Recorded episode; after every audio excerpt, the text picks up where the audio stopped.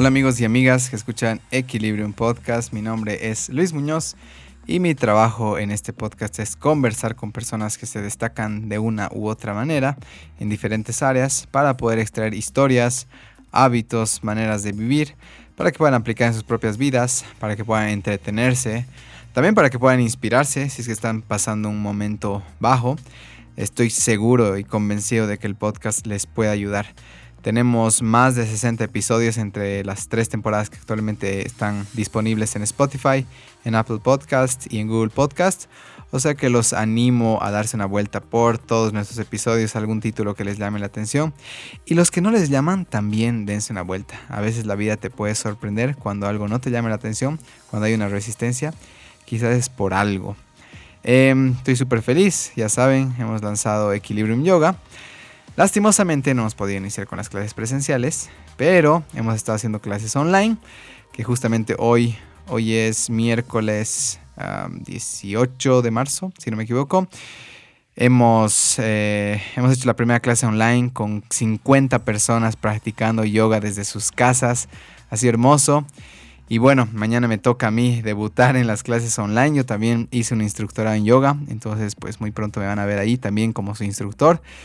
Y nada, súper feliz de, compartir esta, esta manera de vivir, esta filosofía que me ha cambiado completamente la vida, me ha ayudado a equilibrarme de una manera que, nunca me imaginé. Todos invitados. También el Club de Escritura, muy pronto lo vamos a anunciar, estamos a la espera de, de noticias, de ver si ya vamos a poder retomar nuestras actividades, volver a reunirnos, el Club de Lectura lo mismo. Y si es que no, amigos, pues va a haber maneras. Vamos a encontrar maneras de poder seguir sirviéndoles, ya sea online como el yoga, ya sea con Zoom, el club de lectura y el club de escritura. Vamos a encontrar la manera de servirles. Eso ténganlo por seguro. También quiero agradecer con muchísimo amor, con muchísimo cariño a nuestro Patreon, Daniel Muñoz, y a nuestro otro ex Patreon, Nelson Fuentes, por aportarnos voluntariamente de manera económica. Si no saben qué es Patreon, Patreon es una plataforma que ayuda a los creadores de contenido a que las personas que escuchan o consumen su contenido puedan pagarles, ¿no? Puedan pagarles de alguna manera de, sentirse agradecidos, sentir que algo les ha servido y pues hay, hay personas, hay proyectos, ¿no? Podcasts incluso que tienen miles de Patreon que aportan, aunque sea de a pesito, pero bueno, les ayuda mucho a los creadores de contenido. Yo tengo estos mis dos Patreon, en realidad ahorita solo Daniel que es mi hermano de paso. Muchísimas gracias por su inmensa generosidad. Y si es que escuchan el podcast desde el exterior, eh, de verdad que les agradeceríamos muchísimo que, que, puedan ser nuestros Patreon de alguna manera. Si se sienten agradecidos por el podcast, les sirven, les alivian, les hacen sentir conectados igual con su tierra. Pues súper felices nosotros de servirles y si nos aportan, pues los vamos a agradecer igual acá de manera pública en el podcast. Pueden buscarnos en patreon.com slash equilibrium podcast si es que viven en el exterior. Incluso si viven en Bolivia y quieren aportarnos y no, no han pensado ir a nuestros proyectos, también es una gran manera de, apoyar Equilibrium Podcast, que es un podcast hecho completamente acá en Bolivia, en Cochabamba. Em, también síganos en la página de Instagram, mi Equilibrium Yoga, para estar atentos a más clases tal vez que hagamos online. Si es su primera vez acá, Equilibrium es un podcast o radio a demanda donde compartimos historias principalmente y nos pueden encontrar en Apple Podcast, en Spotify y Google Podcast. Les sugiero que se suscriban, así no tienen que esperar a las redes sociales a que les avisen que hay nuevos podcasts, sino las notificaciones les van a llegar para que puedan descargarse el último podcast. Hoy les vuelvo a presentar a Paola Salinas, ya estuvo en nuestra primera temporada pero me he quedado con tantas preguntas y ganas de charlar con esta mágica mujer, bueno, que aquí estamos. Psicoterapeuta y fundadora de la Academia de Pole Dance Espacio G. Pau es de esas mujeres eh, perceptivas, receptivas, que con solo mirarte pueden ayudarte a sanar. Actualmente se encuentra haciendo psicoterapia, como también terapia con cristales, que justamente he experimentado hoy y me ha dejado wow. Eh, anímense, anímense a probar. Si es que no han encontrado una terapeuta, un terapeuta que les pueda ayudar, no me cabe duda que Pau les va a hacer sentir como en casa. Aparte de llegado, me ha hecho poner mis piecitos en agua caliente con, con sal y aceites esenciales. Un servicio tremendo. Y bueno, pues su talento, carisma y energía eh, son evidentes. Y si quieren experimentarlos, pues dense una vueltita por su página. que es Paola Salinas Paola K. Salinas Inglan en Facebook. Y si no, me pueden preguntar su número y yo se los paso. ¿De qué hemos hablado? Cómo descansar mejor. Hemos hablado de volver a conectar con el niño interior. Aprendizajes tras 12 años de espacio G. Hemos hablado también de técnicas que he aprendido en psicoterapia. Hemos hablado un montón de cosas místicas que, que Pau pues es, es una maestra, es una compartidora como me dijo en el podcast, ya van a escuchar. Y también de relaciones de pareja. Creo que son temas súper lindos de una mujer que tiene mucha sabiduría natural. Entonces, no le doy más vueltas con ustedes por segunda vez en Equilibrium Podcast, Paola Salinas. Bueno, Pau, bienvenida al podcast de nuevo. Te doy la mano. Gracias, Luchito. Gracias por estar acá. Eh, siempre es lindo. Yo creo que podríamos charlar días. Eh, y te agradezco por eso, por tu energía linda y porque sé que no sé, realmente ustedes son, tú y el Richie, no sé qué tienen, ¿no? Que tienen una conexión fuerte con, conmigo, con mi familia, con la Silvia. Entonces es, es, bonito reencontrarnos una y otra vez. Gracias por estar acá. Gracias a ti. Y sí, yo, yo siento mucho eso también. Y bueno, dicen que reencarnamos en grupo, ¿no? Entonces yo no sé. Quizás. ¿De dónde venimos? Que, habremos, y algún día lo sabremos. Mira, Pau, voy a comenzar por algo bastante, creo que suave, pero creo que es un tema bien común. Eh, que hoy me ha pasado, justo ayer en la noche. Eh, he tenido una noche bastante pesada ya. Y tú como maestra, he despertado incluso así como, no sé si, bueno, te debió pasar alguna vez que despiertas como no he descansado nada, eh, ha pasado así la noche, ah, es el día, ¿no? creo que todos tenemos, o sea, nadie es tan perfecto para decir que siempre descansa bien. Pero en cuanto a tu experiencia, ¿qué has encontrado para descansar mejor? ¿Qué haces en las noches eh, para descansar mejor y tal vez despertarte como ah, ha sido una noche de descanso? A ver, primero te pregunto, ¿qué te has soñado? Lastimosamente no me acuerdo. Ahí está. ¿Ahí está? Ahí está. Mira, los toltecas decían, hay esto que han debido escuchar, ¿no? Eres lo que comes. Los toltecas decían, según lo que sueñas, eres lo que comes, eres lo que eres, según cómo sueñas. O sea, todo está básicamente en el sueño. Ellos no tomaban decisiones sin antes haber soñado. Se iban a dormir con toda la preparación y a ver qué, qué pasaba en mi sueño. Decían que cuando soñamos, que ellos le llamaban el sueño florido, que sería como el sueño lúcido. Cuando soñamos, nuestra alma está en contacto, o sea, nuestra alma está manifestando lo que de verdad sabe, lo que de verdad tenemos que hacer. Pero si yo me voy a dormir de forma mental, luego te explico eso, es como en realidad en mi sueño voy a estar descargando mi mente. Es decir, si hoy he tenido un día súper complicado, yo me voy a dormir y sigo pensando en eh, esta complicación, que yo debería haber hecho esto, pero no hice tal. Y me voy a dormir y de repente me sueño que me encuentro con mi prima y me dice, pero esto, y empezamos a discutir, te das cuenta que era toda la energía del día, de esta, digamos, conflicto que estaba descargándose en la noche. Pero si yo me voy a dormir un poco habiendo callado la mente, mi alma se va a poder manifestar. Ya. Entonces, hay muchas técnicas. A mí me ha gustado mucho esto de, no me acuerdo bien cómo se llama el libro, es de Sergio Magañas, el secreto de los toltecas. Entonces ahí te, va, te van explicando estas cosas em, y te van haciendo hacer una serie de ejercicios. Pero hay uno que a mí me, me, funciona muy bien y me parece clave. Y es antes de dormir, bueno, primero mm, o te pones en el suelo o te sientas en la cama, pero que tus pies toquen la tierra. Ah, y primero enraizar, ¿no? Imagino una luz que me conecta con la tierra, puede ser magenta, pues lo que tú quieras. Y esa luz sube, sube, sube, sube hasta mi corazón. Y desde el cielo imagino esta luz blanca que, entra por el chakra corona, tal, y se, junta en el corazón y desde ahí todo se va repartiendo. Primero. Y después empiezo a recordar mi día. Una vez que, he enraizado bien, que me siento bien, que me he podido relajar un poquito, ya si quieres te echas. Y cuando te has echado, empiezas como a recordar tu día eh, sé que hay una técnica que empieza del final de tu día al principio, pero esta no, esta es desde el principio, así como digamos, hoy me levanté a las 7, entré a la ducha, el calefón se arruinó, se me enfrió el agua y yo me enojé. Entonces, para no quedarme con ese enojo, me enojé. ¿Por qué me enojé? Porque estaba apurada. sí, bueno, pero son cosas que pasan, si no, realmente no era tan grave. Así, ¿no? Estoy descargando esa, esa parte mental, la voy descargando. O más tarde me he peleado con no sé quién, entonces a mí me sirve el hoponopon. Ya me he peleado con el Luis porque, claro, me ha hecho sentar, ¿no? Entonces... Lo sentimos. entonces, antes de dormir, eh, digo, te quiero, por favor, perdóname, lo siento, tal. El hoponopono, ¿no? Así lo digo y lo repito y lo repito y lo repito hasta que ese enojo se ha ido a descargar y sigo con mi día. Yo no he podido terminar mis días, me duermo antes. ¿No? Pues sí, no llego a la noche, ya me he dormido.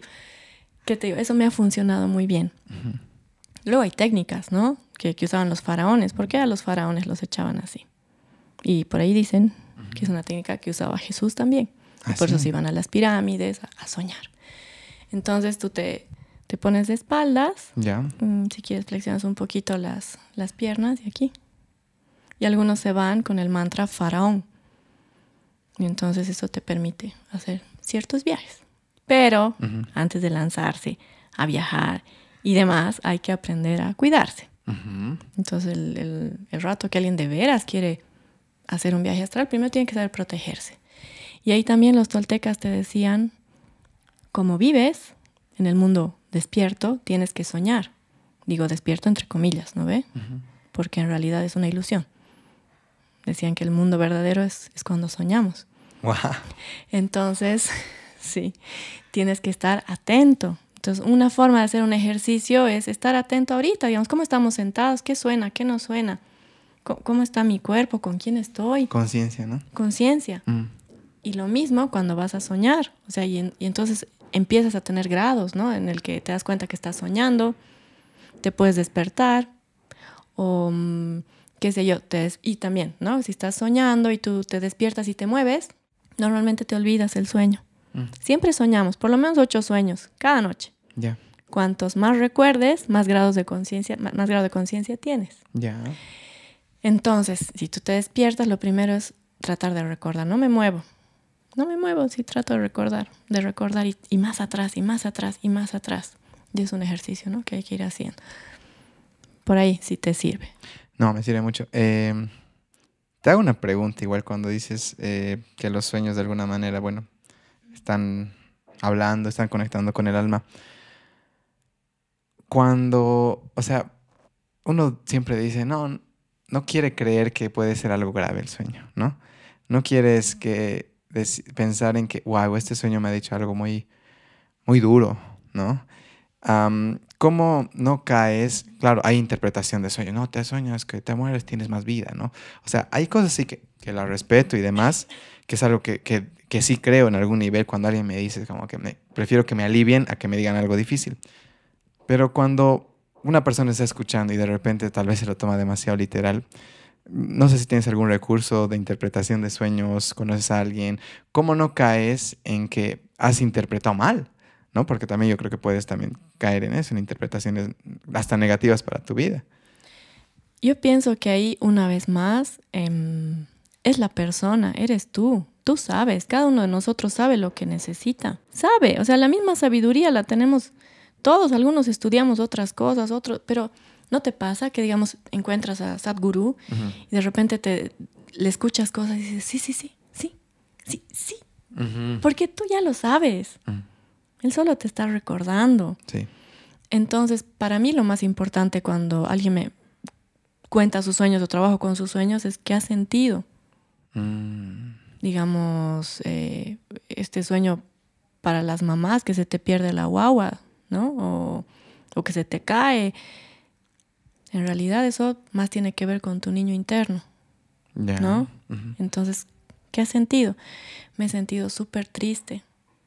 ¿Y, cómo está tu, niña? Así como, cómo, cómo te ves? Sí, no, yo era una niña triste, ¿me entiendes? O sea, es como, igual que, te decía que, hago con el tarot, me interesa qué, qué interpretas tú, qué sientes tú, y es como tratar de ir guiando, porque la persona sabe, tal vez no sabe cómo, cómo manifestarlo, o, cómo conectar, porque entonces empiezan los juicios, empieza la cabeza, empieza el, consciente a querer eh, justificar, a querer contar cuentos. Entonces, sí ayudarle a darle la vuelta ya que salga lo que hay ahí atrás. pero siento que es más importante que la persona vaya sacando el significado. Que interprete a partir de lo que siente. Por ahí, o, o, decirle qué es para ti, eh, qué sé yo, me he soñado con tigres. Ah. Era un sueño recurrente. Era un sueño recurrente, durísimo que yo tenía, hasta que le di comida. Cuando le he dado comida al tigre de mis sueños, se ha calmado y ahora somos amigos.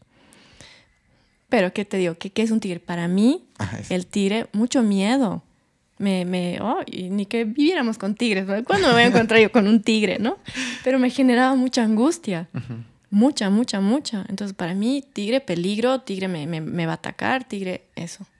Y luego ya tratando de interpretar, claro, tiene que ver con mi sombra, tiene que ver con, con todo este lado oscuro que siento que a veces me, me, va a vencer y es cuando pensaba que me iba a comer. Hasta que un día sueño que el tigre, y siempre se metía a mi casa.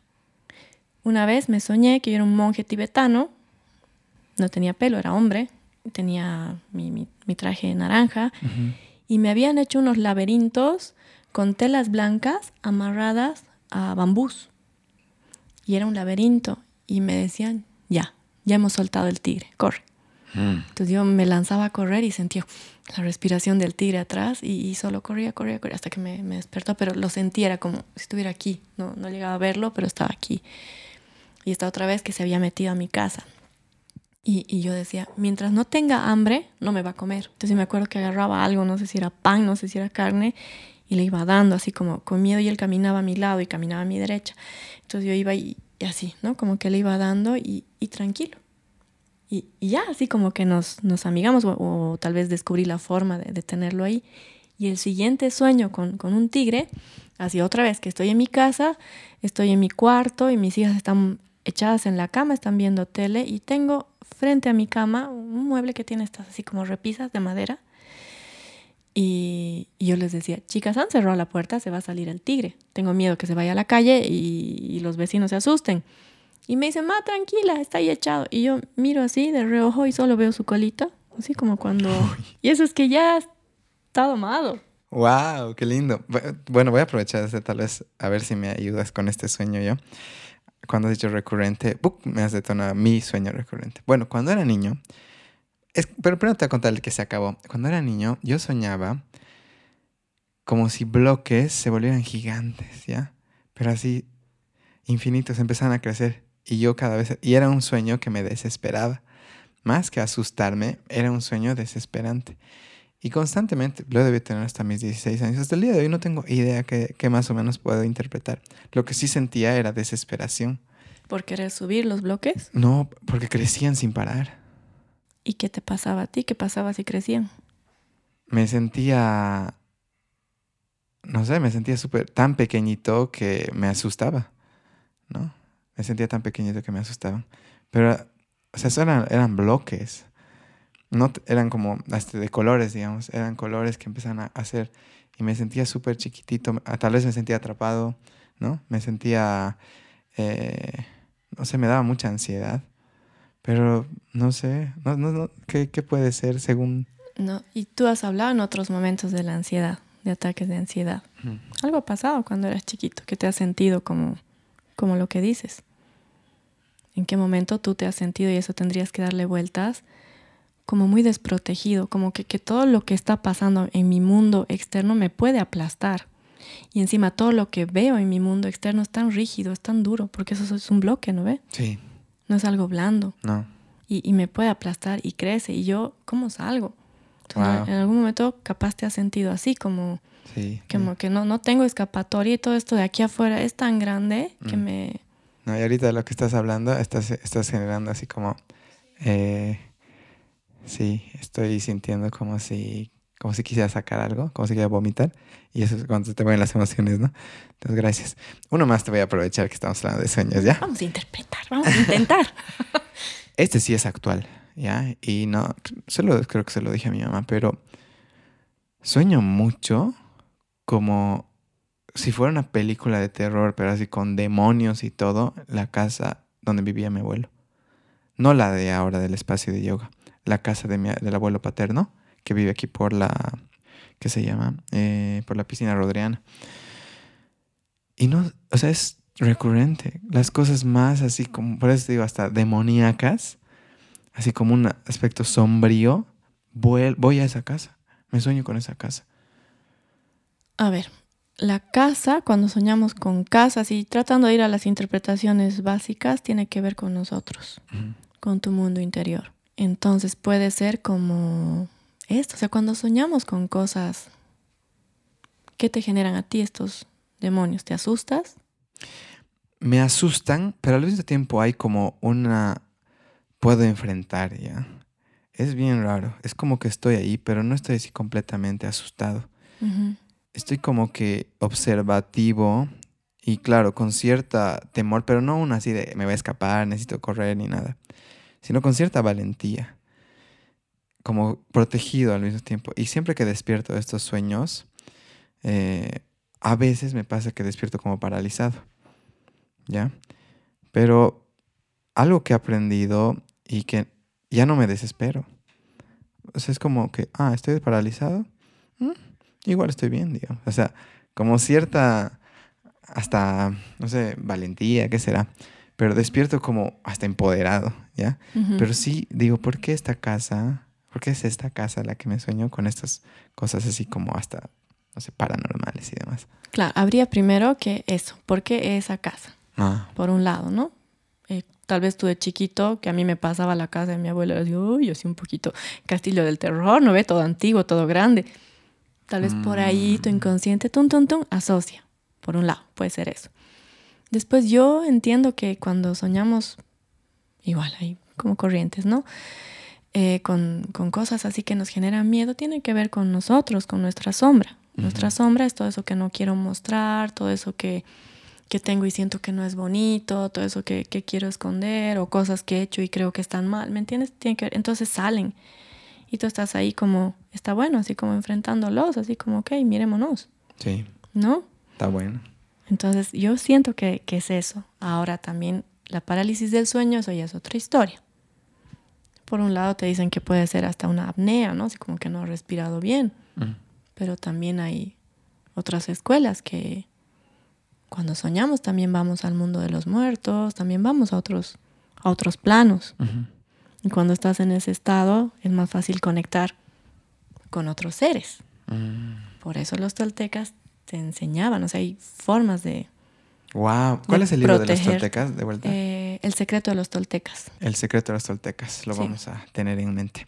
¿Algo más? Eh, bueno, hay eso, ¿no? Que hay, que hay varias técnicas para, para que te vayas protegiendo. Y entonces cuando ya estás, eh, empiezas a estar consciente en tu sueño, es como, y el Richie es capísimo para eso, nos han enseñado esto.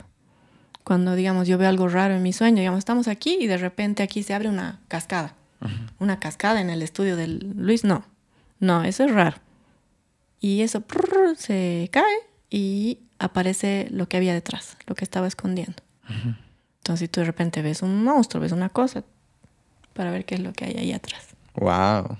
Tremendo. Podría ser un podcast entero. Pero bueno, para otra. Gracias, Pau. Mira, cómo descansar mejor. Nos vamos al mundo de los sueños e interpretación. Y no hemos hablado de cómo descansar mejor, ¿no? por lo menos yo creo que me quedo con esta técnica de enraizar, conectar con la tierra, conectar con el cielo. Y este em, de rememorar tal vez lo que pasó en el día y lidiarlo conscientemente primero, bueno, hasta donde alcances, porque efectivamente cuando estás en cama, y por ejemplo, yo agradezco, agradezco, agradezco y no sé de qué rato me duermo. ¿No? Es una técnica que me ha servido y eso no sé por qué no hice anoche. Y la comida, ¿no? O sea, mm. Mm, si yo como muy tarde, es como que mi organismo lo que va a hacer es digerir, digerir, digerir. Y una vez que todo se ha digerido, recién mi hígado y demás me va a permitir empezar a soñar. Entonces, cuanto más temprano cenes y menos pesado, mejor. Mm. Vas a dormir mejor, vas a soñar mejor. Gracias, Pau. Qué maestra. Eh, Eso, quería hablarte del maestro, maestra. ¿Sabes qué? Claro, yo digo, me falta tanto. Yo no sé si un día, porque me lo dice maestro y, y de veras así como, gracias. Pero ¿sabes qué me gusta más? y me he dado cuenta. Es. Yo no sé si existe esta palabra, pero el Richie dice que me invento palabras y que eso está bien. Compartidora. Compartidora. o sea, hay cositas que yo he leído o que en mi camino, por experiencia misma, he aprendido. Wow. Y soy feliz de, compartirlo. Compartidora. ¿Sabes qué me gusta, pero del término maestro eh, o maestra? Es que si bien, bueno, ya todos estamos al mismo nivel igual, conciencia no. Hay personas que están, Entonces, para mi maestra, por ejemplo, yo sí siento que estás en un nivel de conciencia elevado. Entonces, es como hasta una, una reverencia, ¿no? Y hoy estábamos leyendo con el Alfi eh, el diario de los estoicos, que tiene una enseñanza por día, y decía qué importante es eh, cuando estés pensando en estar flojo, en mentir y demás, aunque no esté esa persona a ti, ese maestro, pensar, por ejemplo, estoy por ahorita por mentir, ¿qué diría la Pau? Que la admiro, ¿no? ¿Cómo se sentiría la Pau al verme estar flojo hoy? Y es como que, wow, ¿no? No, no le puedo fallar a mi, a mi maestra, ¿no? Entonces, eh, no, voy a decir la verdad, ¿no? Entonces, tener en mente, o si alguien tal vez más religioso, ¿qué diría Jesús, ¿no? ¿Qué diría Jesús? Eh, ¿Qué diría el Buda? Si ahorita yo que tanto hablo de él y que me gustan sus enseñanzas, ¿qué pensaría él de lo que, lo que estoy por hacer con mi día hoy? Me parece una técnica buena, ¿no? Bonito. Sí, muy, muy amorosa incluso de, y de admiración, también de humildad, ¿no? Entonces creo que, bueno, para mí en ese sentido te digo maestra porque realmente te, te lo agradezco. Te siento una maestra con, con, mucho cariño. Y también compartidora me gusta. Sí, porque sí me, me, gusta, compartidora. Mi compartidora entonces. mira, algo que mencionaste en el anterior podcast era que estabas, eh, decías así, volviendo a conectar y hablabas, ¿no? Con las cosas esenciales eh, de, de, tu niña, de tu niña interior, ¿no? Eh, más que preguntarte de esa época, ¿con qué estás conectando más este 2020? ¿Con qué sientes que es el trabajo esta vez? Para empezar, lo que acabamos de hablar, con los sueños. Ah, con los sueños. Le hemos dado el clavo entonces. Le hemos recontra dado O sea, yo, gracias a, y la menciono, y es otra compartidora, Danitza Gómez. Ella ha sido una, una profesora, amiga, eh, colega, todo lo que, hermana, todo lo que te puedas imaginar. Y yo he empezado a tomar talleres con ella y ahí es que me, me, he empezado como a encontrar. O sea, yo te contaba cuando era chiquita, ya con los naipes, ¿no ve? Que le leía a mi hermana y tal. Y de repente he terminado de aprender el tarot con ella. Después llegué con una amiga, así como a Visión de Laura, porque siempre me, me llamaba la atención. Entonces fui a tomar un taller y ahí la conocí a Danitza y estábamos en el taller y ahora van a ver el aura, no sé qué. no veía, o sea, no. Pero yo cerraba mis ojos y empezaba a ver cosas. Y la persona con la que estaba trabajando, Danisa nos dice, bueno, primero con los ojos abiertos, tú conectas, después cierren y que vengan, anoten. Y era así, es como, cerró mis ojos. Y hasta me daba vergüenza decir lo que estaba viendo. Y le digo, ¿sabes qué veo? Veo así como un, un enredo de ligas estas ligas con las que jugábamos liga-liga, ¿no ves? Y ligas, elástico, enredado. Y yo así como, era mejor que no lo compartan, ¿no? que todos están viendo aquí luces y maravillas. Y, y, yo estoy viendo ligas y un enredo de ligas. Y la persona me dice, ¿y a qué lado lo ves? Y le digo como, por aquí. Me dice, sí, lo que pasa es que soy súper estreñida y es el problema de toda mi vida. ¿Me entiendes? Simbolismo. Ese es el mundo onírico. El inconsciente no habla literal, te habla a través de símbolos. Y yo siempre he tenido sueños especiales, ¿me entiendes? Y yo me acuerdo, veo texturas, eh, olores, veo colores, a veces sueño en la noche y veo las farolas y cómo iluminan. O sea, siento que por ahí va, va mucho mi, mi trabajo. Entonces, descubrir que hay una técnica. O sea, en psicología obviamente ves, ¿no? Interpretación de sueños y, tal, pero no así. Y tampoco yo me casaba con estos libritos de, si soñaste con perros te van a robar. No, no, no. sí, sí, eso es un clásico. Creo que, que, había algo más atrás que lo he empezado a descubrir a partir de, de ese trabajo con, con, los sueños, del nahual, ¿no? Y trabajar con tu nahual. ¿Qué es nahual, perdón?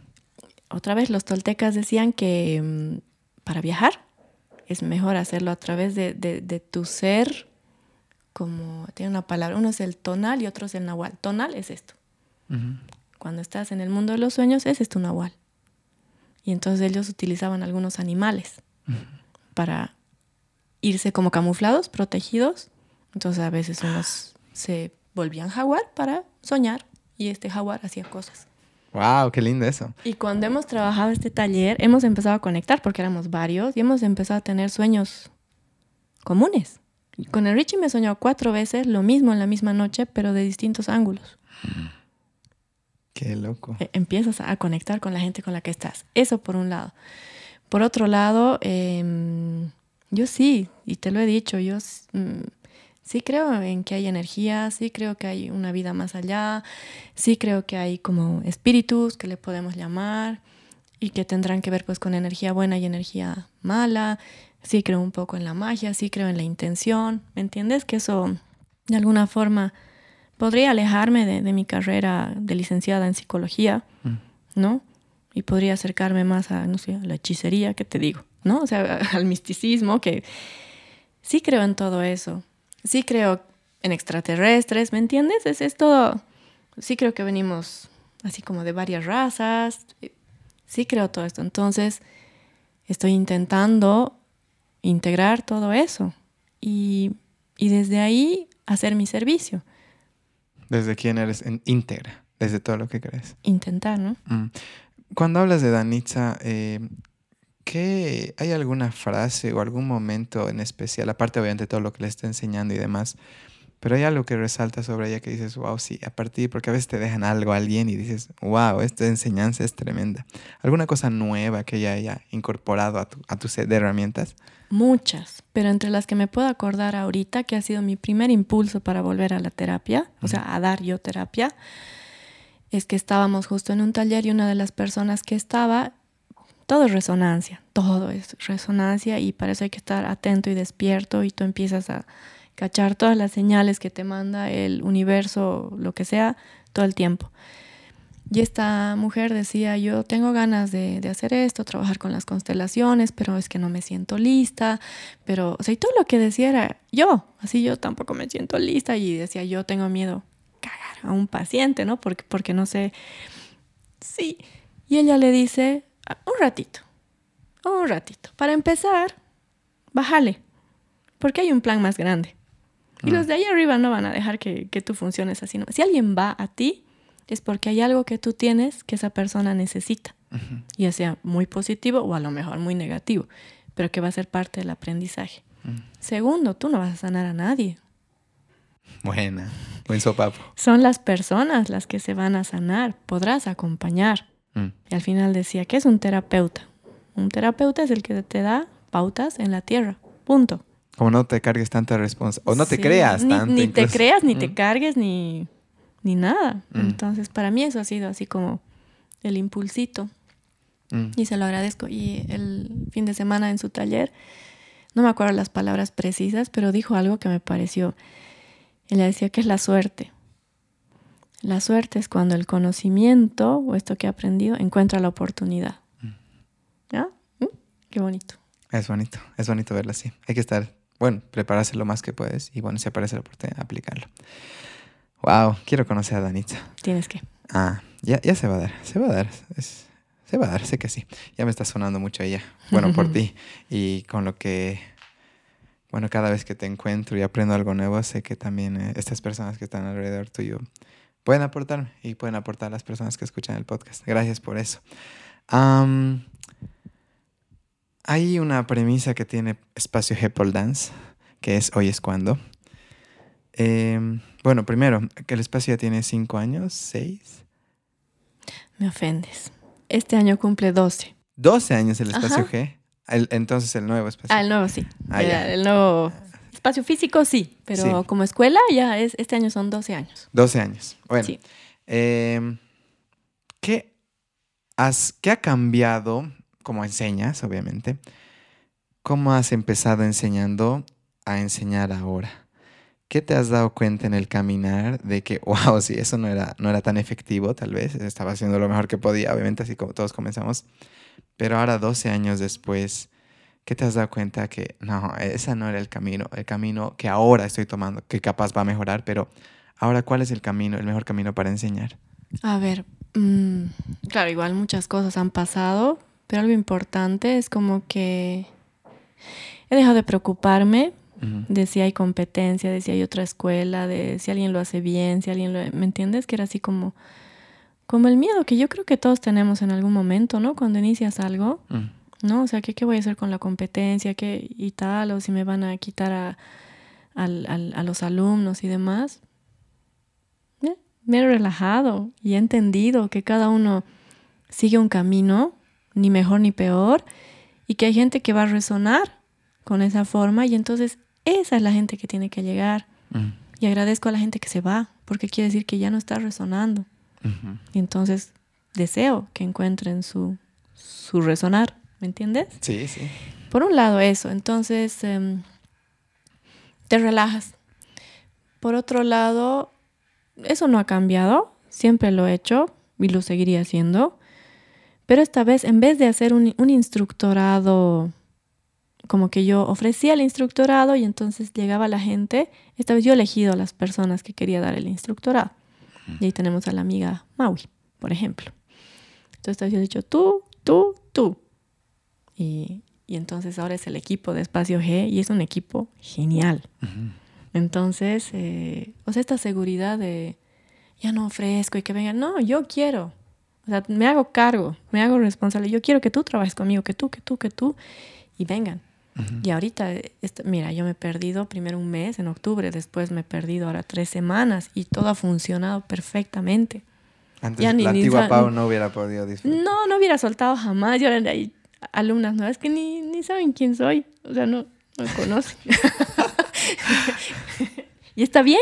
Ujú. Está bien, pero es como da miedito primero, después está e- el ego así como, sí, será, pero entonces ya no voy a estar ahí. No, es soltar todo eso y todo fluye. Y, eh, ¿qué te digo? Después, en, en cuanto a la técnica, es como que cada uno va encontrando. Entonces, ¿qué te digo? Si yo, ponte cuando hacía el instructorado de oriental, en el calentamiento ponía unas cositas de oriental, ¿no? Que es ir, ir integrando lo que aprendes. Todas las clases de fuerza y flexibilidad las trabajo desde el yoga, combinando con el ballet. Desde ahí.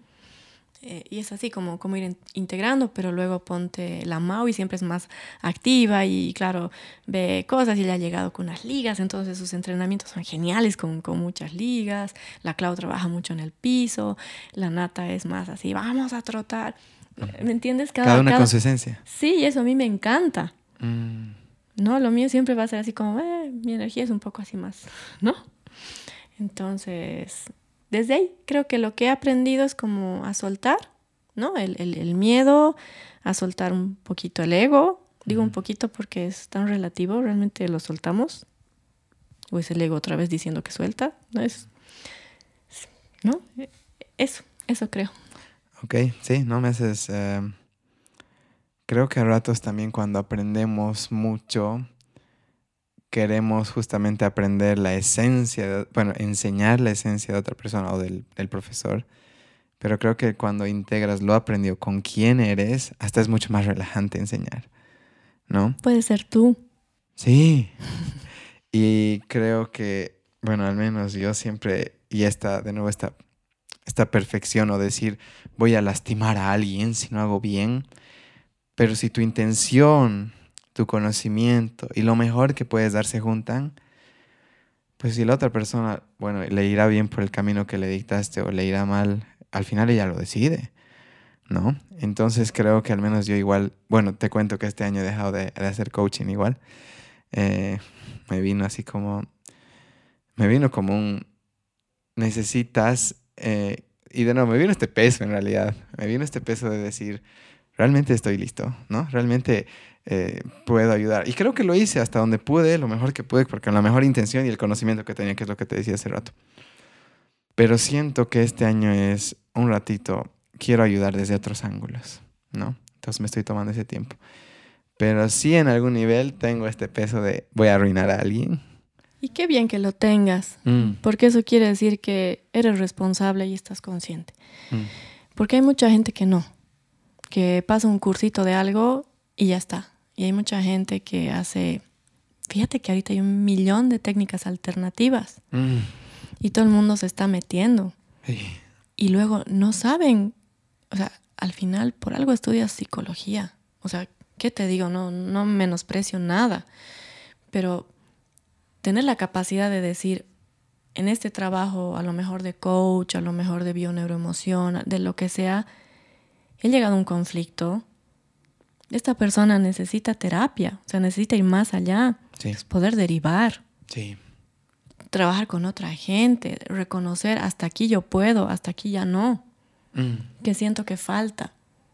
¿no? Así como todos un poco... Sí, por abarcar a ratos eh, sientes que no, no voy a soltar a esta persona hasta, hasta tal vez hasta por economía, ¿no? Sí, sí. Y ahí, ahí yo creo que, que puedes empezar con, con el daño, sí. ¿no? Pero esto que dice el Sadhguru también, sobre todo sentido común.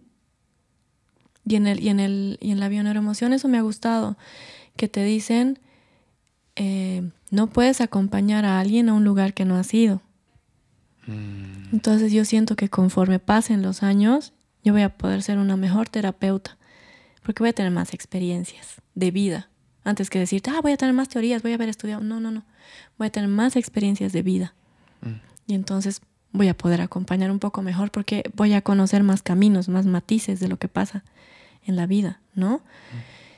Y luego, fíjate que todo está tan, tan fusionado. O sea, ahorita terminando el, la bioneuroemoción, me doy cuenta que es Gestalt, que es Jung, que es, o sea, es, todo lo que ya hemos ido viendo o que yo había visto, digamos, y que está condensado de una manera. Entonces también está la biodecodificación y está en que cuál vino primero, si el huevo o la gallina. ¿No ve? Que, que, siempre este afán de, de qué es primero. Da igual, alguien tomó algo y le dio la vuelta y tal, y, es ir rescatando de, de todo mm. lo que siento que puede servir. Pero desde ahí, ¿no? desde esta humildad de yo miro a la persona que está aquí al lado, la mm. escucho, porque si yo voy con mi molde, digamos, yo solo te voy a hacer bioneuroemoción, voy con mi molde y trato de encajarte, yo no te voy a ayudar. Mm. Por eso tengo que poder hablar de todo. Yo no sé cómo va a llegar esa persona. ¿Qué tal si llega una persona y me dice, en la noche me hablan los espíritus? ¿Qué le voy a decir? ¿La voy a mandar a San Juan de Dios de entrada? No. a San Juan de Dios. ¿Me entiendes? No. Ok, ¿cómo, ¿cómo te hablan? ¿Cómo se sienten? Ah, mira, yo he sentido algunas que me hablan. Sí, sí he sentido. ¿Me entiendes? Claro. Ir, ir por ahí, entonces y ser honesto también de que no, no tengo idea de los espíritus, te mando con Pau. y yo voy a derivar a otra persona que ya tengo en mente. Bueno, y así, ¿no? O sea, ¿me, entiendes? Es como tratar de, de, conocer un poquito todos los lenguajes y desde ahí ver cuándo puedo acompañar. Sí, y sabes que es algo importante que me he dado cuenta, al menos cuando, como yo estoy tanto en contacto con las personas en el club, en los coach hikes, gente masiva cada mes, es que hay tipos, personal, hay tipos de personalidades con los que uno, tal vez como alguien que quiere ayudar, no va y no le va a ayudar, por más que la otra persona quiera. Entonces, por ejemplo, cuando hay, hay una especie tipo de persona con ciertas características y conflictos, tú te me vienes a mi cabeza, ¿no? Que ya te manda algunas personas, ¿no? Entonces, toca, la Pau, siento que la Pau puede ayudarte, yo no te puedo ayudar, ¿no? Entonces creo que hay que ser, si ya te estás metiendo en el mundo de coaching, bio, neuroemoción, bio, lo que sea de estas terapias nuevas, creo que es importante ser, decir, puedo, no necesariamente porque he estudiado, voy a ayudarte, sino puedo, siento que esta persona, porque es así, es verdad, hay personalidades con las que uno no va, simplemente. O si te llega alguien con alguna historia y tú al tiro lo que te viene a la cabeza es juzgar. Por decirte una, una cosa, ¿no? Que llega alguien y sí, que le estoy poniendo cuernos a mi marido. Si yo empiezo, ay, qué loca, ¿no ves? O sea, o sea, ¿sí vas a ayudar? No, no. Si, ya me, mm. me gatilla algo a mí, yo no puedo trabajar con esa persona. Mm. Ya estoy juzgando, le, estoy, le voy a depositar toda mi historia de creencias y vainas a esa persona. Entonces, ¿cómo, cómo, cómo la vas a ayudar? Sí, y ahí entra también este ego, voy a decir, espiritual slash emocional, que es como que cuando estas personas empiezan a aprender herramientas, ya sea de coaching, lo que sea, es como yo soy superior, ¿no? Eh, yo entiendo, es que ustedes no entienden, ¿no? Creo que, bueno, hay muchas personas que están cada vez más en este tipo de terapias y es buenísimo que hablemos esto para justamente evitar caer de que, ah, has aprendido herramientas, qué lindo, pero no, no eres más, ¿no? no eres más y ahora se ha vuelto muy común así cuando, cuando veo por ejemplo en el o sea en el Instagram o algo yogis peleando no me gusta seguir muchos yogis. Y se pelean. Hay a veces no o sea situaciones tensas no que vi hace poco y dije wow no o sea hay trabajo ¿no? yo, yo, también no es que soy perfecto, pero me doy cuenta que cuando estás en una corriente tan, tan hermosa, tan profunda, tan desde el amor, pucha, ratos no nos estamos dando cuenta que estamos en este ego espiritual, que cada vez está más de moda. Cada vez, ah, he aprendido tarot, ahora yo, no, ustedes no. Sí, sí, sí, sí, Entonces creo que es importante que las personas entiendan, si se están metiendo, también hay una gran responsabilidad. Y además, oye, estamos pasando por una vivencia física. Mm. Muy espirituales, muy espirituales, pero oye, tú, si fueras tan, tan, tan espiritual, no estarías aquí. Qué buena esa. No estarías aquí. no manches, no, no estarías aquí. Y segundo, todos los que estamos en el camino de hacer terapia, hacer sanación, ¿te imaginas cómo la hemos, disculpen la palabra, cómo la hemos cagado en la anterior vida que ahora hemos venido a sanar? sí. ¿De dónde venimos? ¿De dónde venimos que ahora tenemos que limpiar todo eso que hemos hecho? Mm. Entonces, vayamos bajándole porque... Buena esa, muy buena. Sí, si estás acá es que hay que trabajar. Hay que trabajar, sí. Mm, mira, justo en el anterior podcast era el momento en que dijiste estoy lista para volver a la psicoterapia, ¿no? ¿Qué ha sucedido desde ese momento hasta ahora? Hay algunas, eh, voy a ser más tal vez específico, ¿qué ha funcionado mejor? Obviamente cada persona es un mundo, pero a veces encuentras, eh, justamente dependiendo de la época, de la energía actual, cosas que, que funcionan, que alivian más. Ahorita me imagino igual, bueno, al menos cuando estaba haciendo coaching, siempre venían tendencias, ¿ya? Era como que estoy con siete clientes, de esos siete, cuatro están con una situación muy similar, así. ¿Similar a ti o similar entre ellos? Similar entre ellos, ¿ya? Entonces he dicho que deben ser olas energéticas, ¿no? Donde las personas se sienten con algo eh, que les detona situaciones similares, obviamente no idénticas, pero sí similares. Actualmente, ¿qué estás encontrando eh, en tus pacientes? que les está ayudando más, alguna técnica en especial que alguien pueda trabajar desde su casa, tal vez no se anime a ir a terapia aún. Sé que después de escuchar este podcast van a querer ir contigo, ¿ya? Y eso es bueno, me alegra eso, me hace feliz. Pero alguien que, pucha, no, tal vez no le da la economía, tal vez simplemente está completamente, no, eh, no, eso es de locos, ¿no? Mil cosas que nos meten. ¿Qué puede hacer alguien desde tu experiencia que has vuelto ahora a la psicoterapia y con esta tendencia energética, con este 2020, que le puede ayudar a aliviar un poquito tal vez ya sea una ansiedad, una depresión o un estrés, ¿no? no sabía, yo siempre escuchaba mucha, mucho, mucho pasado, depresión, mucho futuro, ansiedad, pero mucho presente es estrés, ¿no? Y yo he dicho, qué interesante. Es verdad, cuando hay mucho en el presente, no, no necesito tanto. Entonces, ¿qué has encontrado? Mira, en eso yo diría, en todo caso, un presente como desenfocado. Porque ahorita están sucediendo muchas cosas en este preciso instante y no nos estamos estresando. Mm. Es decir, más bien ya han dejado los golpes, ¿no? O sea, pero hay muchas cosas que ahorita están pasando que podrían estresarnos. Pero aquí los tres estamos anchos. Desenfoque, ¿no? Porque de verdad estamos presentes. No estamos distraídos. Tiene sentido. ¿No? O sea, pues si yo estoy aquí y me empiezo a distraer con todo, entonces, claro, me, va a pasar esto. Te va a abrumar, sí. Pero si no me distraigo, si voy con calma, creo que, que no, no necesariamente va a ser. Sí, no necesariamente. Viéndolo así, no necesariamente. Eso por un lado. Eh, después, yo siento que es lo que dices, así como, que me, que me has dicho, como olas, ¿no? como olas, y tendencias, olas. Pero acuérdate que todo tiene que ver con nosotros. ¿Cómo estarías tú en ese momento que atraías eso? Mm. No te olvides que cuando tú trabajas con alguien, es mutuo. O sea, cuando alguien llega a trabajar un tema, siempre me toca. Entonces, yo también sano. Y por eso agradezco. ¿Me entiendes? O también estoy e-, en, lo que escucho. Entonces, mm, si uno de verdad logra callarse, de verdad logra estar un poquito en silencio, otra vez tu almita va a encontrar las formas de manifestarse. Y entonces uno más o menos va a ir entendiendo, intuyendo que, puede estar necesitando trabajar. Ahora me dices, no, hay como, como prejuicios que no te dejan llegar a terapia. Desde ya, o sea, ¿qué, qué, prejuicio? Y tal vez mi, primera cosa es vencer ese prejuicio y simplemente llego y veo qué es lo que pasa. O, no sé, o, leo algo de, de, lo que se está comentando, pero siempre cuando uno ya está así en, ese estado de, ansiedad, de estrés, necesitas algo, necesitas alguien que te dé una mano. Hay gente que, llega a la, a la, consulta y yo me doy cuenta que con una sesión de bioneuroemoción, digamos, estamos y tocamos algo. Y en la bioneuroemoción te dicen tienes que ser muy concreto, ¿no? Pero después veo que hay otra gente que quiere hablar. Mm. Entonces les voy a dejar hablar también. Pero ya no es solo hablar, porque para eso me lo llevo a tomar un café y se acabó, ¿no ves? Sino es como ir anotando, ir ayudándole a que toda esa maraña se, vaya acomodando, ¿no? Y haciéndole despejito. Tú has dicho esto. Hay otra gente que a veces llega que, no sé, pues que, no sé, que, ¿qué te digo? Sentirse escuchado. tienes que ver a cada persona. ¿Qué es lo que necesita?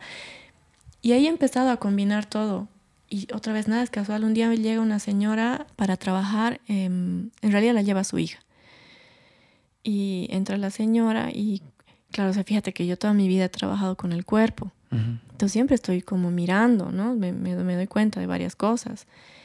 Y su carita y una señora mayor, su expresión, o sea, tú te das cuenta, alguien con tristeza. Oh.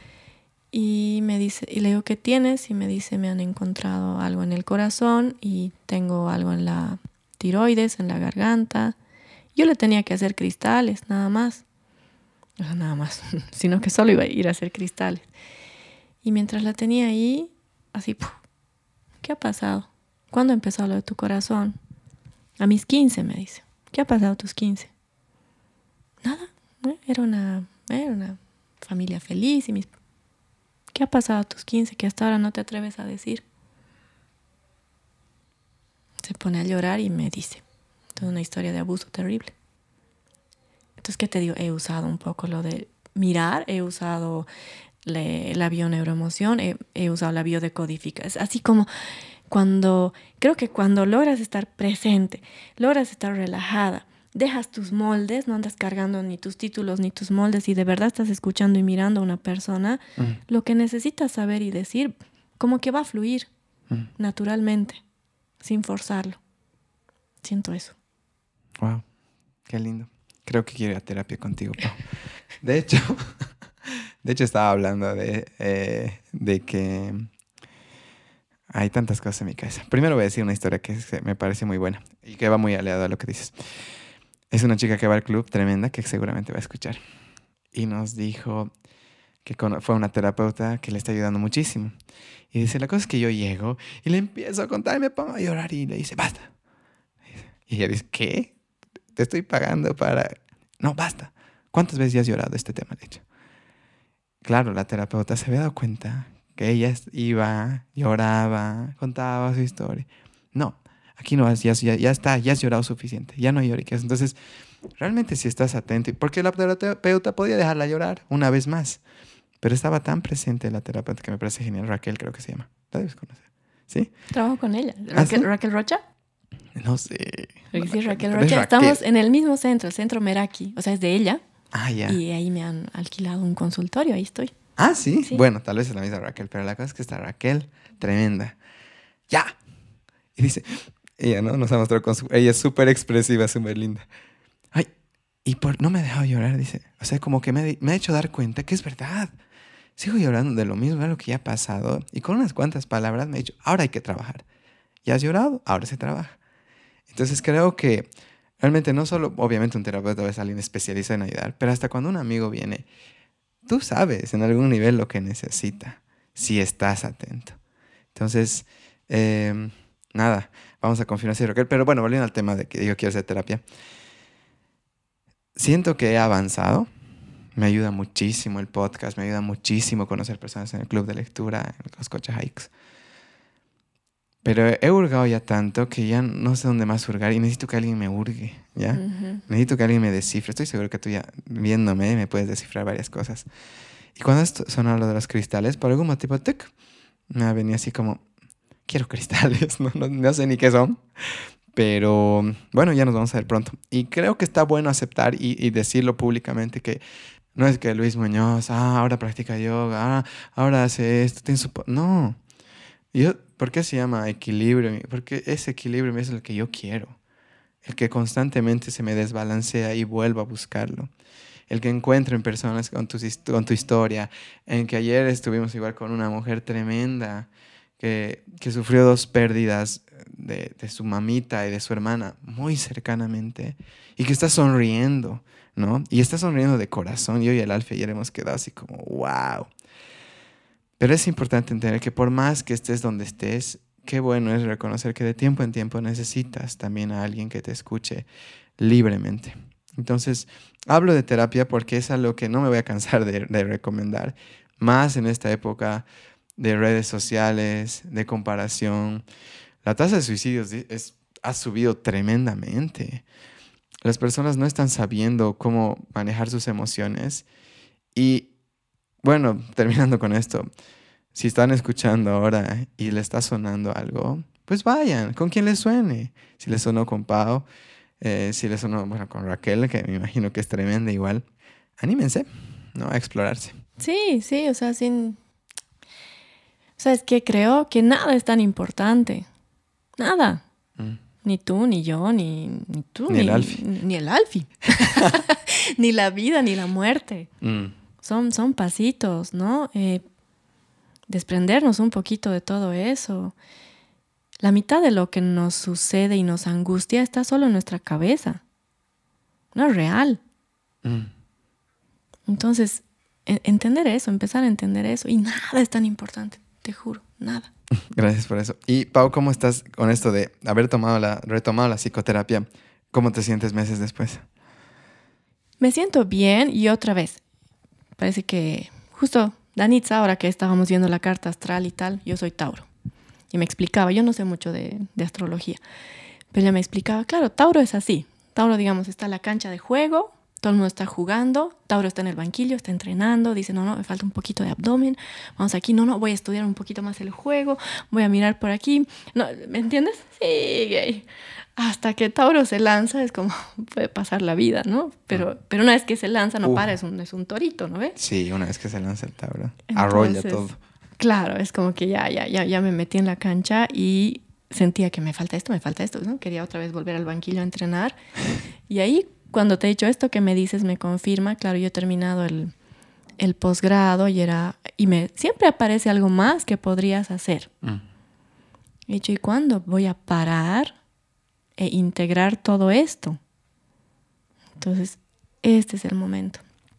Y cuando tú me has dicho algo parecido, era como una confirmación. Porque otra cosa que me ha pasado este tiempo es como estar atenta a las, a las señales, a los detalles, a las cosas, ¿no? Y, y, si tú pides confirmaciones de algo, te llegan. Ya sean sueños, ya sean algo que te dicen. ¿no? Entonces, de alguna forma más, más atenta a todo ello.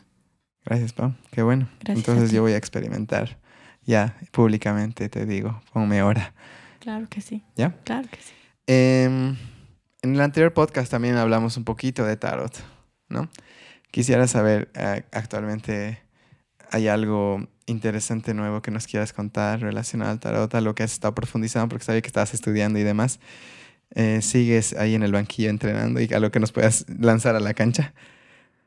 Mira, he estudiado, ¿no ve? De repente, eh, ahora, este, mi viaje ha sido muy especial, me han pasado muchas cosas. Entonces he viajado con mi bolsita de cristales y he viajado con dos tarots.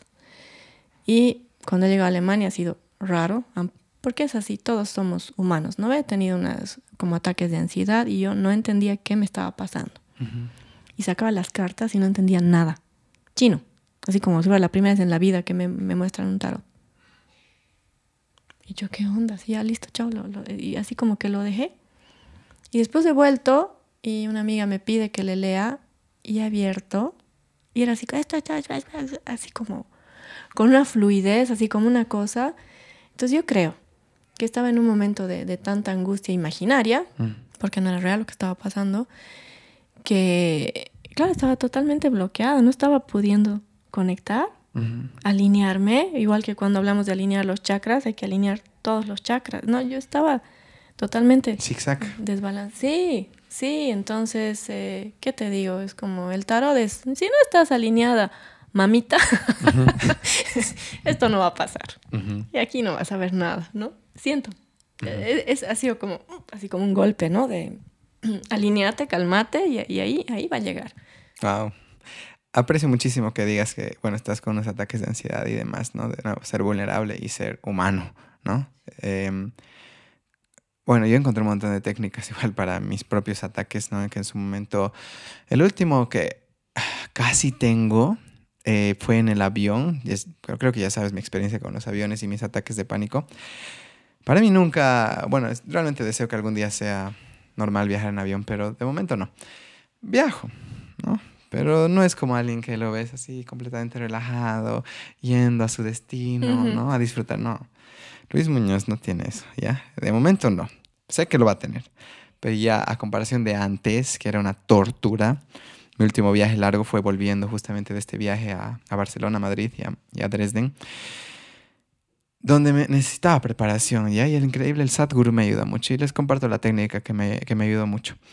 Eh, encontré una, se llama una meditación Isha, eh, Isha Kriya, algo así, búsquenla, está en YouTube, y decía, al inhalar, repetirse, no soy el cuerpo. Y al exhalar, tampoco la mente. No soy el cuerpo, no soy la mente. Esa meditación me ha salvado de, no se ha desenvuelto un ataque de ansiedad en mi último viaje, gracias a eso sentía que estaba viniendo la ansiedad. No sé el cuerpo. No Y era como desconectar de esas cosas que creía. Claro, ansiedad es también una desidentificación. No sabes qué eres, ¿no? Bueno, a mí esa técnica me ayuda muchísimo actualmente. Mm, ah, en la, en la tierra, digamos, no, no necesito la técnica. El otro día la hice y es espectacular si la van a hacer igual en un momento de calma pero me ayuda con mis ataques. Mi pregunta es la siguiente, cuando tú estás sintiendo que se está desenvolviendo un posible ataque, ¿qué te ayuda a calmarlo? Racionalizar. Racionalizar. A mí, ¿no? A mí. Y es lo que tú dices, cada uno va a ir encontrando su, su camino. Pero por supuesto, o sea, lo primero en la vida es respirar. Y lo que tienes por ahí anotado, calma. ¿No? Algo así tienes por ahí, ¿no? Respirar como con calma, con calma. Primero eso, bajarle, bajarle. Y después, o sea, ¿qué, me está dando miedo? ¿Qué? Tal cosa. ¿Es real? No. ¿Qué estás viviendo ahorita? Esto es bonito, esto es bonito. Tienes gente que te sostiene. ¿Me, entiendes? Así como em, empezar a, a racionalizar eso. Eso te ayuda. A mí me ayuda y bueno, ya te digo, yo igual desde chiquita recolectaba piedritas, me gustaban las piedritas, toda la vida he tenido piedritas, piedritas y ahora estoy aprendiendo, la, me falta todavía un módulo, la sanación con cristales. Y un día en, en Alemania, en este pueblo, camino y me encuentro en una tienda porque veo de reojo unas piedritas. Miro adentro, era un mundo de piedras. ¿Sabes qué? Había una geoda así, tamaño humano de, amatista. Entonces yo me metí y solo quería así como, como sentir y sentía así un escalofrío en mi espalda. ¿Geoda es un tipo de piedra cristal? Es, no, ¿viste cuando la piedra está como cortada y tú ves adentro y pueden ser pedazos o pedazotes? Ay, ay, ay, era gigante. Era gigante, así como no lo han pulido, nada, es como sacar un pedazo de la tierra y ahí adentro están las piedras, eso es la geoda. Ah, ya. Entonces era gigante, al medio había una mesa llena de piedritas que eran las económicas, ¿no? Y luego en vitrinas así unas cosas. Y entonces yo he dicho, me voy a acercar y voy a elegir las que no haya visto mucho en, en, Cochabamba. Y elijo una amarilla, y elijo una negra con cositas blancas, y elijo una verdecita, y elijo una negra brillante. Y después, bueno, en el Kimaya mi reto es la serpiente. Y justo había unas piedras talladas en forma de serpiente. Entonces agarro. Y luego ya eh, Llego al hotel y empiezo como a buscar, porque las había elegido así. Una era el azufre. Y el azufre limpia todo, incluso demonios, ¿no ve? Por eso es el azufre.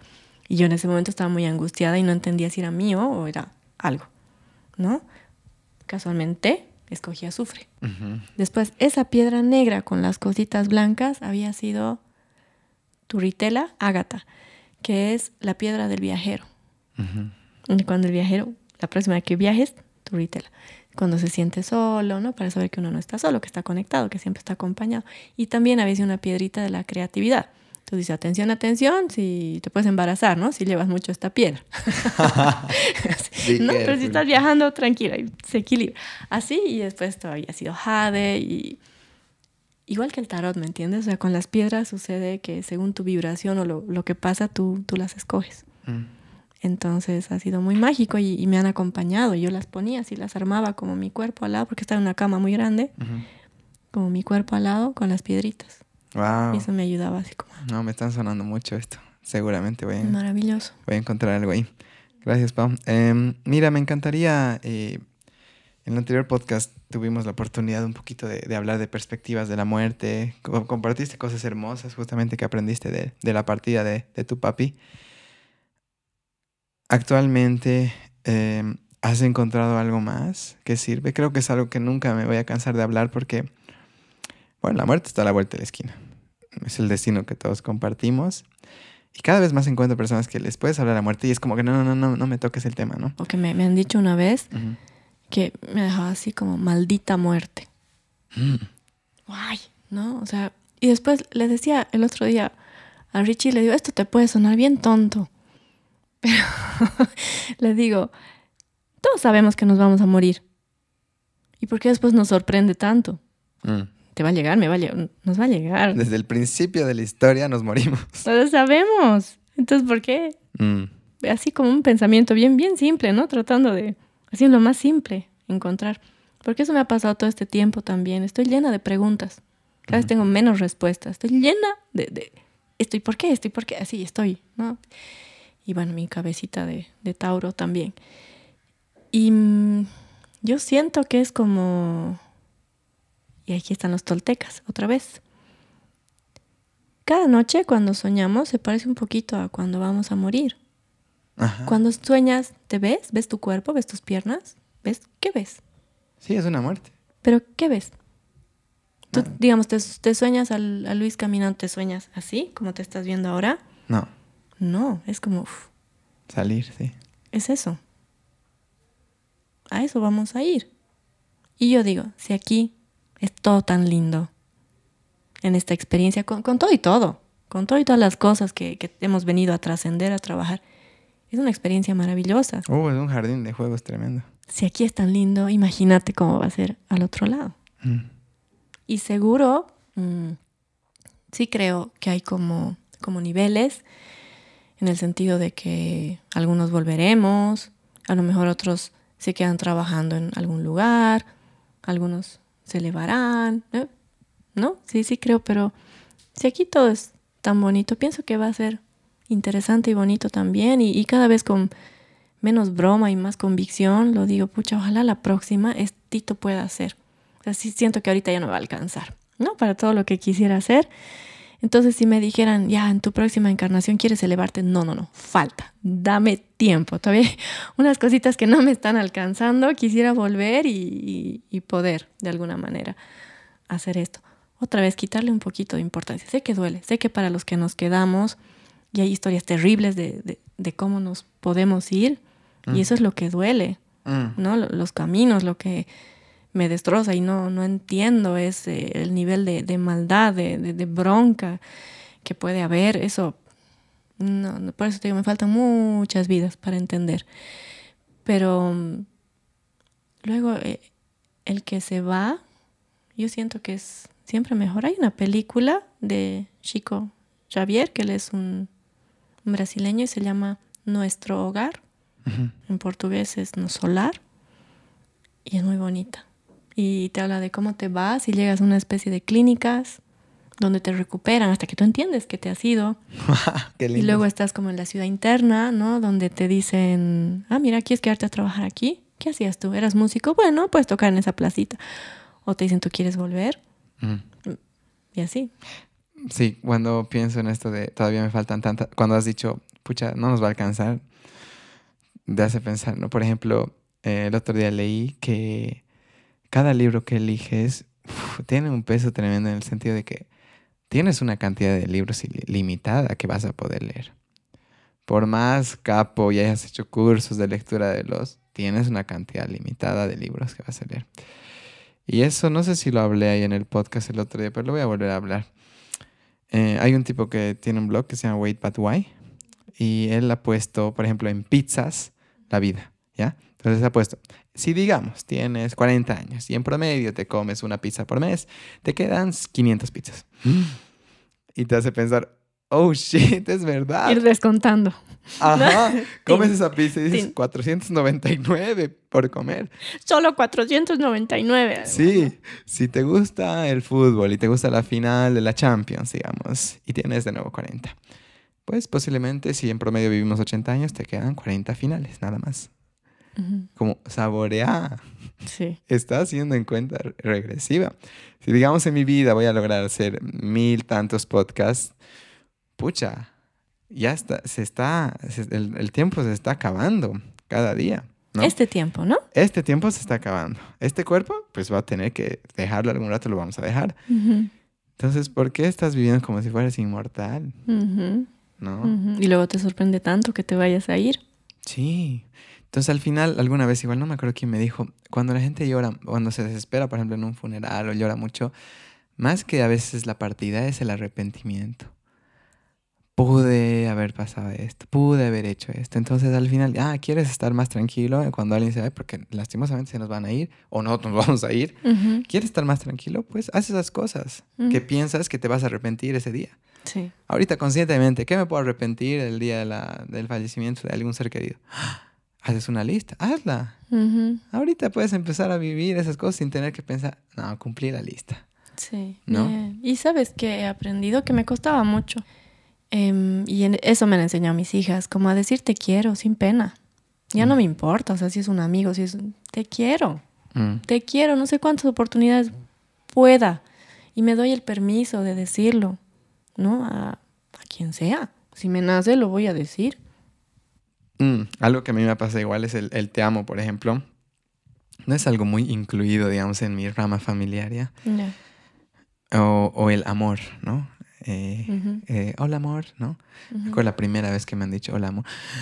Así como, ah, hola, hola, querida. No sabía qué decir. Un bizcocho. sí. Es increíble cómo nos adiestran. Claro, somos como animales. Si no ha habido eso en casa y el rato que aparece, sí. ¿qué hago? O sea, y, y me he cuestionado, ¿realmente amo a esta persona? ¿Por qué no puedo decirle amor? Y me he sentido mal. Y en realidad no. Era que no estaba instalado en mi sistema esa manera de expresar cariño. No tengo por qué sentirme mal porque me he sentido mal. Pucha, yo no puedo decir amor. Y me dicen amor. Claro, nunca en mi casa no se han dicho amor, se dicen otras cosas hermosas. Gordito, gordita. Se besan y demás. Pero no ha habido nunca ese, ay, sí te amo. para mí el te amo ha sido un lío. Parecía algo tan simple. Claro, hay familias, ay, te amo, te amo, tío, te amo. No, mi casa no hacía así. En la mía tampoco había mucho de eso hasta que han llegado mis hijas y yo sin pena, o sea, con, con mis hijas y con mi pareja, digamos, soy, eh, no, como, como no soy con nadie más, ¿no? Me, permito así totalmente, desde jugar, desde decir, desde hacer, desde ser pesada, desde ser chinches y todo lo que te puedas imaginar. Y claro, no, no había mucho eso en, mi, en mis papás y lo que dices, o sea, la, la forma de mis papás de, de expresar cariño es de otra manera. Y los hijos somos bien jodidos. Entonces empezamos a, juzgar cada cosa y exigir como si tuvieran que ser super mamás y super papás. Mm. ¿No? Y me enojo porque mi papá nunca me dijo, te amo, digamos. Oye, pero hizo otras cosas. Te dijo de otra manera, o sea, no fue como tú querías. Ya, ni modo. Pero hay otras, otras maneras. ¿Y por qué no estás atento a eso? Lo mismo me pasa igual a mí. Entonces, es importante entender que, o sea, lo que aprendas no tenías que vivirlo. No necesariamente. O lo ibas a vivir en otro momento, cuando llegara con esta persona. Exacto. Era con esta persona que tú lo ibas a aprender. Sí. Punto. No era con tu papá, no era con tu mamá, era con esta persona. Ya está. Y está bien, sí, súper. Y hablando tal vez de esta parte de relaciones, quería saber, bueno, sabes que yo soy fanático de tu relación con Richie. Eh, me encanta Richie, me encantas. Y quería preguntarte tal vez, ¿qué has estado aprendiendo este tiempo? Las relaciones constantemente van evolucionando, ¿no?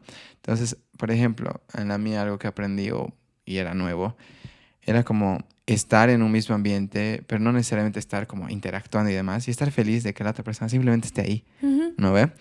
En algún punto de mi vida era conflictivo, no, pues si está acá tengo que atender y estar constantemente, pero he aprendido con la nani que está ahí, a veces se duerme, y veo, está dormida, tengo cuidado que no despertarla, y está súper rico, no estar como demandando, pero si estás aquí, tienes que aprovecharme, ¿no? Tienes que estar conmigo. ¿Qué has estado aprendiendo tú en este último periodo con él? ¿Cuántos, ¿Cuánto tiempo ya están? Ya están buen tiempo. Sí, o sea, que nos hemos casado, ya son casados, ¿no? Eh, son cinco años, van a ser. Cinco años casados. Van a ser. Esto que dices, eh, él no es demandante para nada y yo tampoco, o sea, tengo mi espacio para hacer y hacer lo que yo quiera. Y él tiene su espacio para hacer y hacer lo que él quiera. Y en eso nos acompañamos. Mm. A veces, o sea, es como... Y entendemos momentos de soledad también. Y nos justo pensábamos el otro día que estamos mucho tiempo en el día a día juntos. Y eso no ha, mm, ¿qué te digo? No ha roto la relación, que a veces pasa. Pasa. ¿No? De repente empiezan a estar mucho en, la convivencia y no se soportan. Y es porque no sabemos dar los espacios y no tenemos pena en pedirlo que es otra cosa. Si le digo, mira, hoy quiero estar sola, ya va a pensar que con alguien más, va a pensar que no lo quiero. No, hoy quiero estar sola. Simple, así, como lo dije. Eso hemos creado. O sea, lo que le digo es y lo que él me dice es. No, no hay, hay algo atrás que tienes que mirar y tratar de entender. Sí. Y yo me he vuelto un poco así. O sea, yo me tomé en serio esto que leí una vez que es como que los hombres no entienden indirectas y tal. Entonces yo me, lo he creído y, y, trato de ser bien clara en, en, todo, ¿no? Así como por decirte, no sé, que quiero flores los sábados, mediodía. Richie, tú. Digamos, ¿no? ajá. Flores, ¿dónde, ¿dónde te vas a perder? ¿Qué? Está clarísimo el mensaje. Mm. No, no hay mucha vuelta que darle eso, y, lo que te decía en el anterior podcast, que eso no se ha ido, es, podemos estar atravesando un momento difícil, pero en algún momento tengo la capacidad de reírnos. Es casi todos los días hay un momento en el que los dos nos estamos riendo mucho. Y eso es bonito, a mí me, me, oh. me gusta. Sí, y si nos están riendo hay que hacerle cosquillas. algo, algo pasa, sí, o lo molesto, o él me molesta, ¿no? Y eso, y a mí me, me, gusta jugar, ¿no? Y él, él me, me, inspira eso, ¿no? Así como me siento bien. O sea, como quitarle la solemnidad también a la relación. Y hay mucha, mucha confianza y eso es lindo. E, eso a mí me gusta, ¿no? Toda confianza en todos los sentidos. Entonces, ¿qué aprendo? Aprendo que en la convivencia tanta, digamos, se puede estar bien, pero que es desde primero saber pedir tus límites. O sea, no, no porque yo esté tanto con él, no tengo límites. O sea, yo soy Paola y soy una mujer independiente y así quiero ser. Y en ese camino sí tengo un compañero que durará lo que dure. Lo que dure el amor, ¿no? Lo que dure el amor. Eso, y, si un día se va, bueno, sigo siendo Paola. Tengo que poder seguir siendo la Paola que soy, con las cosas que soy. Entonces, hay lugares en los que también necesito estar yo conmigo y que nadie, ni Richie, ni hijas, ni nadie me invada, es mi espacio. Mm. Y aprender a decirlo sin culpa. Eso, decirlo. Y, y si lo dices con naturalidad, nadie tendría por qué tomarlo mal. Ya sería su lío si se lo toma. Claro, que Si lo has dicho, eso lo hablábamos el otro día. No me acuerdo quién eh, decía, en el club de lectura creo, era cuando te digo algo, ¿no? Que podría lastimarte, pero te lo he dicho con la mejor intención, he cuidado mis palabras y demás. Si la otra persona se lastima, es su lío. Claro, yo me hago cargo de lo que te digo, no de lo que tú interpretas. Eso, ¿no? Entonces, otra cosa es que tú digas humillando, con cierto doble sentido y demás. Ah, ahí tú lo provocaste también, ¿no ve? Pero el otro día alguien decía, tengo miedo de decir esta cosa y que se lo tome mal. yo le digo un cacho. Si tú dices desde tu corazón con la mejor intención posible, siendo clara, y la otra persona se lo toma mal, ese ya es su lío. ¿no? Que es la interpretación. Y además dejar de ver al otro como, ay, pobrecito. Mm. Si yo veo al otro como pobrecito, lo estoy reduciendo a su mínima expresión. Sí, buena esa. Eh, en una ruptura, por ejemplo, si yo termino con alguien, ay, no, pobrecito, es que se va a hacer. ¿Y tú? Hazte cargo de lo que tú sientes. Tú también vas a estar en, digamos, en un periodo de duelo cuando se termina algo. Hazte cargo de eso. El otro es grande, velo como grande, mándale energía de yo puedo, de lo voy a superar, mándale eso. no le mandes ahí pobrecito, que va a ser de él. Bueno, mira, hace cinco años casada, eh, tal vez algo que estaba viendo, bueno, siempre hay temporadas que la gente se empieza a casar, ¿no? Y inevitablemente me, me, sale esta pregunta, ¿no? Ah, bueno, más personal para ti esta vez. Eh, ¿Cómo sabías que era el Richie? ¿Cómo sabías que.? Porque si bien te estás encontrando con alguien que te complemente y demás, eh, creo que inevitablemente es como entrar a un proyecto. ¿Va a dar? ¿No va a dar? ¿No? ¿Cómo superas el va a dar, no va a dar? Te lanzas. ¿Te lanzas? Te lanzas. Yo no sabía. Y no sé. Yo no te puedo garantizar que es el Richie que yo voy a morir con el Richie, digamos. No sé. Pero ahorita lo que estoy viviendo con él me gusta y lo disfruto y quiero hacerlo. Mm. Lo que dure, yo no sé. Ni podía saber. ¿Me lanzo o no me lanzo? Me lanzo. Súper. Así de simple. Me encanta. tal vez ya casi estamos por terminar, pero me gustaría también tener este, esta, este espectro Pau como mamá. ¿Cuántos, ¿Qué edad tienen tus hijitas? Eh, la menor va a cumplir 13 y la mayor va a cumplir 17. Wow, son unidades súper interesantes ambas. Eh, ¿Qué estás encontrando o qué quieres dejar importante en ellas que tenga muy claro que has estado trabajando tal vez a partir de quién te has construido hoy? Sabes que tener 13, creo que todos hemos estado en ese, en esa edadcita, esa crisis, ese conflicto. Es como que estás creciendo, eh, al mismo tiempo no tienes formita, eh, al mismo tiempo tu voz, sí, tu voz, eres medio alto, pero flaco, ¿no? No, tu voz, igual, en especial los chicos, es como que, sí, señora, me puede pasar con... Y tú, no soy señora, ¿no? Eso es bien común en los hombres, nos pasa. Em, ¿Qué has encontrado para aliviarlas, para guiarlas? ¿Cuáles son tus, tales tus métodos de crianza? Eso es durísimo, eso es difícil y para todas las mujeres. Justo ayer estaba en el consultorio y no era paciente, era una mamá que esperaba ahí y me empieza a decir cosas y yo la escuchaba y me escuchaba. Y claro, o sea, mm, ¿qué te digo? Yo creo que estoy haciendo lo mejor que puedo con lo que tengo. Seguro me he equivocado, seguro me voy a seguir equivocando, pero estoy, te juro, haciendo mi mejor esfuerzo. Y en eso, em, lo que estoy intentando es primero que sepan que confío en ellas en el sentido de que lo que me digan que quieren hacer, yo las voy a apoyar, Ahorita la pequeña tiene una, una lucha, ¿no? Entre qué quiere estudiar y porque en un lado de la familia le dicen, ay, no, eso, eso no, o sea, tan inteligente, y eso vas a estudiar. Y yo le he dicho, yo te voy a acompañar en lo que tú quieras estudiar, porque creo en eso. Sí. Entonces, eso, que, que, que sepan que, que las voy a acompañar, pero también, y es lo que hablaba con esta mamá, cuando poner límites. Y a veces uno se despista. Yo intento, igual que, con el Richie y con cualquier persona, tener todo claro. Mm. Pero a veces ni yo misma estoy clara. Y entonces darme cuenta de eso también. A veces yo estoy confundida, a veces yo estoy triste, a veces yo estoy enojada. Entender eso, ¿no? integrar eso. Es difícil. Eh, hablaba con otra amiga y decía, me, me, ha encantado ser mamá, pero si alguien me, me dijera ahora ¿Cómo era? Ay, creo que diría que no. Claro, porque es, es duro. Mm. Es mucha responsabilidad. Cambia mucho, ¿no? La vida. Cambia mucho. Para lindo, pero también es jodido. O sea, ¿qué te digo? Nos llenan de, mucho romanticismo, así como, ah, sí, la guaguita llega con una marraqueta bajo el brazo, la guaguita no sé. No es así, mentira, no llega con marraqueta bajo el brazo y a veces es bien jodido. Mm. Y, a veces es como, quieres escapar un ratito de todo eso. Y nada de eso te hace una mala mamá, nada de eso te hace una mala mujer. Son procesos normales. Y las mujeres es como que nacieras mujer y primero te perforan las orejas, tac, tac, y después te pasan una mochila de culpa. Mm, eso nos hará justo con Jordana. Ponte a mí, a mi hija menor yo no le he perforado las orejas.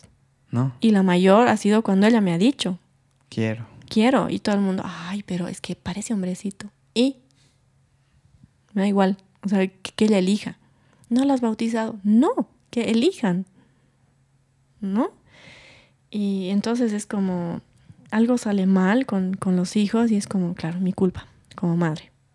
Es lo, lo primero. Y entonces te, te, empiezas a castigar y ahí empiezan desde los quistes en los senos hasta los cánceres en, en el útero. Mm. Es esa culpa, ¿no? De mujer, de madre sí, acumulada. Sí, entender que, que, nos vamos a equivocar, hacer lo mejor que podamos, pero primero sanar. ¿Qué heridas tengo yo de niña? Primero tendría que sanar eso.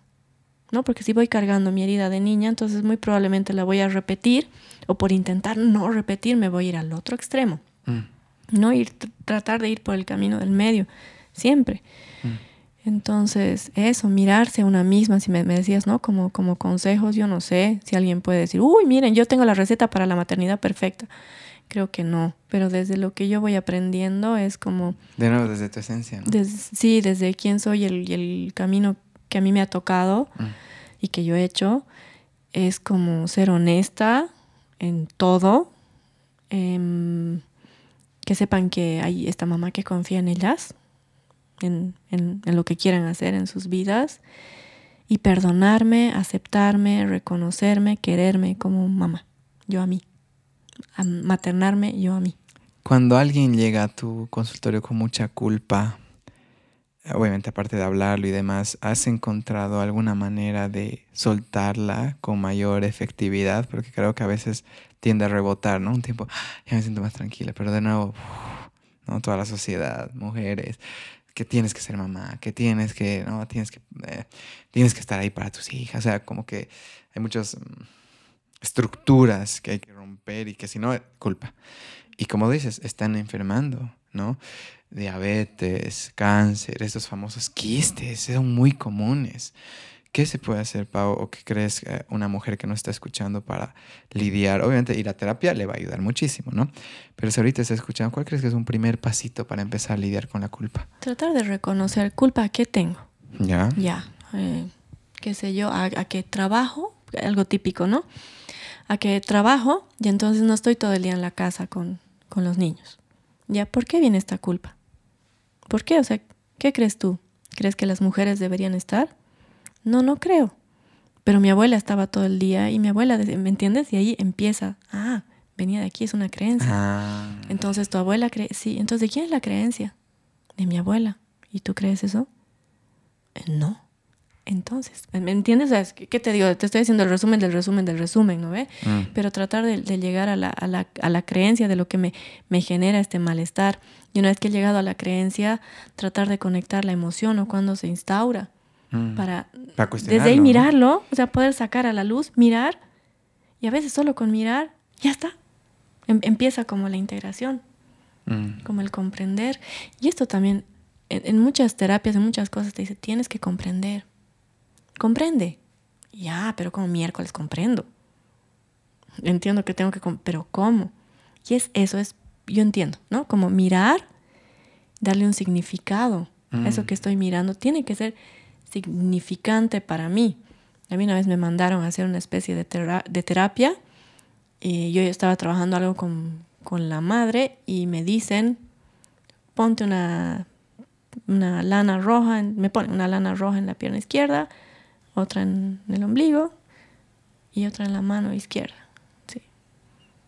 Y no me dicen nada. Y yo como terapeuta y demás digo, le va a salir mal este su acto psicomágico, porque, o sea, él me quiere hacer un acto psicomágico aquí, pero no me está explicando. Si no fuera que yo sé que él quiere que primero conecte con la tierra, tierra madre, lado izquierdo, femenino, rojo, primer chakra. Pero si no lo sé, si soy una persona que no, no sabe eso porque no tengo por qué saber, mm.